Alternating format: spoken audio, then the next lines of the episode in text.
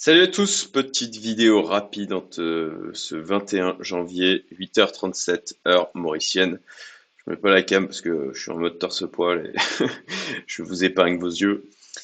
Euh, donc petit point sur le marché crypto. Alors déjà, première chose importante, ne faites pas de FOMO. Si vous n'êtes pas positionné, c'est trop tard. Ok, là il faut attendre et si vous passez en mode FOMO, vous achetez maintenant, eh, vous allez vous faire bouffer par le marché, tout simplement.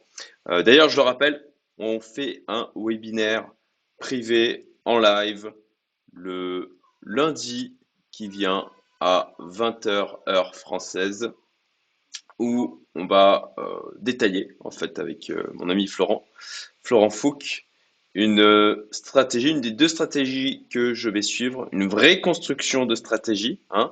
Euh, pas, euh, pas j'achète la première crypto qui tombe parce que un gars sur YouTube ou Twitter a dit ouais ça va faire x1000 dans un mois. Donc, euh, si vous êtes de cette approche de vous attendre à faire des fois 1000 sur euh, votre crypto, euh, c'est pas une stratégie qui est pour vous. Clairement, c'est une stratégie qui est plutôt pour les gens qui ont euh, à minima quelques milliers de cas à mettre dans ce marché. Donc, voilà. Inscrivez-vous, c'est le lien en description, son place maximum de disponible lors du live et vous aurez accès au replay si vous êtes inscrit. Allez, je referme la, la parenthèse, mais c'est vraiment important de construire une stratégie. Alors regarde, vous prenez pas celle dont on va vous parler euh, euh, lundi soir, c'est pas grave, mais au moins vous vous construisez une stratégie avec de la résilience qui gère votre psychologie, où vous avez des points d'entrée, des points de sortie, des objectifs clairs et sur la, et que vous entretenez, d'accord? Euh, Une stratégie que vous mettez en place, elle doit vivre aussi, elle doit s'adapter à ce que fait le marché. Et c'est là où c'est d'ailleurs le plus compliqué, c'est d'être suffisamment discipliné pour suivre le plan tout en ayant l'intelligence de s'adapter au changement de variables environnementales. Bon, allez, on revient sur mon graphique du Bitcoin. Là, je suis en wiki, donc euh, la moyenne mobile 200. La dernière fois, je me suis trompé sur euh, l'indicateur que j'avais sélectionné. Je m'en excuse. Là, du coup, on a la moyenne mobile euh, qui est à 24 000 646 très exactement là euh, où on en est aujourd'hui. Regardez comme on est venu taper. Alors là, je suis en weekly, je vais passer en daily. On est vraiment tapé, venu taper pile poil sur cette droite de tendance que j'avais dessinée. Donc, à mon sens, là, on a un risque de, correction. Ah, je me fais attaquer par un moustique excusez-moi. Euh, c'est le problème à Maurice, hein, c'est en cette période euh, de l'année, on a des. Donc on est venu taper pile poil cette droite de tendance. Euh, j'avais dit qu'il n'y avait que deux points de contact et bon bah a priori on est en train de former le troisième. On va voir un peu ce que ça va donner au niveau de la clôture. bah non, on a eu la clôture hier, donc pile poil, bim. Voilà. Et donc là pour l'instant ça latéralise. Si ça latéralise, potentiellement on va la casser. Euh, on peut aussi, on peut aussi, pour moi c'est le moment de vérité là. Est-ce qu'on a un piège? Ou bon, on a poussé, on a encore un piège haussier et puis euh, ça va, ça va repartir dans les limbes ou est-ce que ça va casser cette ordre de tendance et continuer? Mon scénario principal, c'est que ça va casser cette ordre de tendance.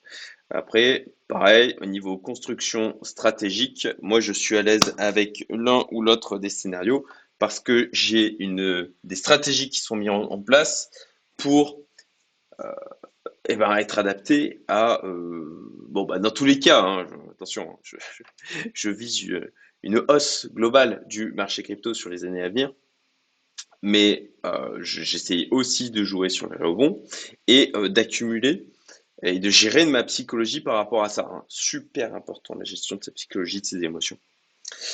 Donc euh, attention de ne pas vous surexposer euh, et d'être avec des sommes où vous pouvez être à l'aise euh, dans les variations que vous allez voir. là j'ai vu qu'il y avait dans mon Discord public, parce que vous avez un Discord public, vous pouvez vous inscrire là aussi, c'est en description et en commentaire épinglé si je pense à le faire. Et qui, voilà, qui parlait justement que là il commençait à pas être bien avec les sommes engagées. Euh, bon, bah, à ce moment-là, si vous n'êtes pas bien, si vous n'êtes pas bien, c'est que bah, effectivement vous êtes surexposé. Donc vous avez deux stratégies soit vous coupez toute exposition aux médias et vous regardez plus le marché, particulièrement difficile à faire. Soit, soit vous sortez. Euh, si vous avez des profits qui commencent à devenir inconfortables pour vous, vous les prenez. Si vous avez des pertes, euh, et que de la même manière, alors là, il faut se poser la question, là, aujourd'hui, est-ce que je serais à l'aise de me positionner avec les sommes qui sont engagées dans le marché par rapport à l'instant T? Si la réponse est oui, bon, ben, ok, ça va peut-être vous aider. Si la réponse est non, ben, il faut peut-être effectivement euh, vendre, puisque l'objectif n'est pas non plus de se pourrir la vie. Bon allez, j'arrête avec les histoires psychologiques, émotionnelles, mais qui sont importantes, et on va aller euh, voir des indicateurs, des éléments chiffrés. Euh, et je vais vous expliquer pourquoi je pense que ça a la capacité là, de venir casser cette droite de tendance et continuer encore à la hausse. Potentiellement, donc, si je passe en weekly, euh, à minima, jusqu'à cette droite de tendance, euh, pardon, droite de tendance sur la moyenne mobile de 100. Donc, jusqu'au, je pense que ça peut être une résistance majeure, cette moyenne mobile, donc des 24, 000, 24 600 approximativement. Alors, déjà, voilà, euh, l'open interest, là à l'instant T, comme vous le voyez, on a eu des, gens qui ont shorté, ils sont fait liquider, euh, le classique. On voit qu'il y a de plus en plus d'ordres qui sont positionnés sur le marché, et on voit qu'on est majoritairement bull euh, à l'instant T. Euh, ce qui veut dire qu'on va, vu qu'on est en plus de ça sur venir taper cette ordre de tendance, qu'on ait une petite correction, euh, c'est tout à fait, euh, ça serait tout à fait plausible et logique. comme on, ça a travaillé ici hein, sur du 14 janvier jusqu'au 20. Ça a travaillé cette zone. donc, plus pour l'instant d'ordre à l'achat de longues plutôt que euh, d'ordre de, position vendeuse. Par contre, ce qui est intéressant, particulièrement intéressant, je trouve, c'est ça. Voilà. On a toujours, en fait, euh, bah, surtout les, plus gros portefeuilles, donc de 10K et au-delà, qui se positionnent sur le marché. Là, en termes de quantité de positions euh, par rapport aux tailles des positions. Les, petits sont toujours en berne. Euh, je crois que c'est encore plus visible si là je mets de 100 à 1K. Voilà, ça, ça bouge pas trop, hein, ça bouge pas euh, à ce niveau-là. Donc, donc pour moi, il y a encore de la marge. Et toujours dans mes réflexions de comment piéger un maximum de personnes, en essayant aussi de me poser la question si je ne suis, fais pas partie des personnes qui sont en train, d'être piégées. Euh, mais là, on en revient à une stratégie résiliente euh, et où on gère correctement, euh, avec laquelle on est à l'aise pour gérer correctement sa psychologie. Bon, bah, je pense que là, déjà, ça a poussé fort. Ok, ça va commencer à se réveiller. on est le week-end. Il y a du retail surtout du retail, hein, du coup, pendant le week-end, forcément, puisque les professionnels, eux, eh ben, ils ne bossent pas. Euh, quoique, encore, euh, on peut peut-être avoir des pros quand même qui se positionnent pendant le week-end, mais beaucoup moins. Donc, euh, ça va être intéressant de voir ce qui va se passer là pendant le week-end. Est-ce que du coup, il va y avoir une réaction du retail et, et du FOMO qui va se déclencher? Je pense qu'il peut vraiment y avoir du FOMO qui commence à se déclencher là et qu'on pourrait avoir aussi des altes qui poussent pas mal. Donc à surveiller.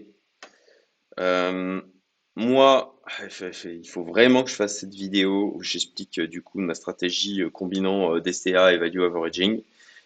mais l'objectif, ça va être de vendre une partie du portefeuille pour optimiser ma moyenne d'achat et donc mes gains pour le prochain cycle. Et là, comme je le disais dans ma vidéo d'il y a quelques jours, je vous mets le lien en haut à droite si vous ne l'avez pas vu.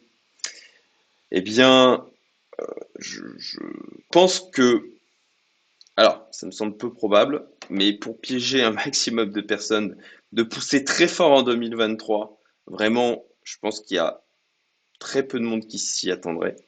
C'est quelque chose qui est possible et du coup, moi, je suis positionné. Alors, bien sûr, je préfère avoir plus de temps pour accumuler. Moi, je suis déjà positionné dans le marché et si ça pousse très fort, ben, j'en profiterai quand même. Si ça part en 2024, comme beaucoup de monde le pense, bon, bah, j'ai plus de temps du coup, euh, mais tout le monde s'y attend. Euh, ce qui me chiffonne toujours un peu quand tout le monde s'y attend. Après, euh, il y a quand même une réserve de, au niveau du retail, comme pour les autres bull qui vont arriver. tout, le monde va être justement accumulé, accumulé, accumulé, ce qui va faire petit à petit monter le prix jusqu'à ce qu'il eh ben, y a un moment où ça, ça parte très fort parce que il y a de plus en plus de gens qui disent ah bah moi je gagne euh, de l'argent sur les cryptos. Et du coup euh, le voisin qui dit euh, ah bah moi aussi j'ai envie de gagner qui rentre dedans et ça part et, voilà. Et ça et, un, un, nouveau bull run se, déclenche donc moi ça me chiffonne que tout le monde pense à 2024 néanmoins encore une fois du coup je ne l'exclus pas hein, toujours rester ouvert et s'adapter par rapport aux différents différents scénarios possibles mais je verrais bien un truc pour piger tout le monde, hein, que ça parte soit en 2023, euh, soit que ça soit en 2025. On verra. Euh, le crypto Fear and Green Index, et c'est pour ça aussi que je me dis que là, il y a encore de la marge hein, pour que ça pousse, bah, à 53. C'est-à-dire que ça a à peine augmenté. Hein, on est passé de 51 à 53, ça a à peine augmenté. Donc les gens euh, potentiellement sont encore frileux. Et puis là, il y en a qui vont se réveiller, euh, qui vont euh, découvrir que ça a quand même euh, pas mal poussé là. Et je pense qu'on peut avoir vraiment, bah, je l'ai déjà dit, mais du FOMO qui se déclenche. Voilà les amis, bah, écoutez, likez, partagez, commentez pour me remercier, ça permettra d'aider au référencement de la vidéo. Et puis abonnez-vous à ma chaîne. D'une manière générale, hein, je ne parle pas que de crypto, je parle d'investissement, d'entrepreneuriat, développement personnel, mindset, mais générale. Et euh, même s'il y a quand même une tendance à parler plus d'investissement parce que c'est vraiment un truc qui me passionne. Euh, et, puis, et puis là, j'achète un appartement en Lettonie. Euh, je ferai une vidéo sur le sujet. c'est dans la lignée de la vidéo que j'ai faite avec Romain Armato de la Finvest sur la résilience, l'importance de se créer un patrimoine résilient et de pas tout mettre dans un seul pays au niveau de l'immobilier notamment. Et donc voilà, bah j'applique euh, ce que je prêche et euh, ce que je partage sur ma chaîne. Euh, et je vous tiendrai au courant par rapport à ça, ça va être marrant. Excellent week-end à tous, je vous dis à très bientôt.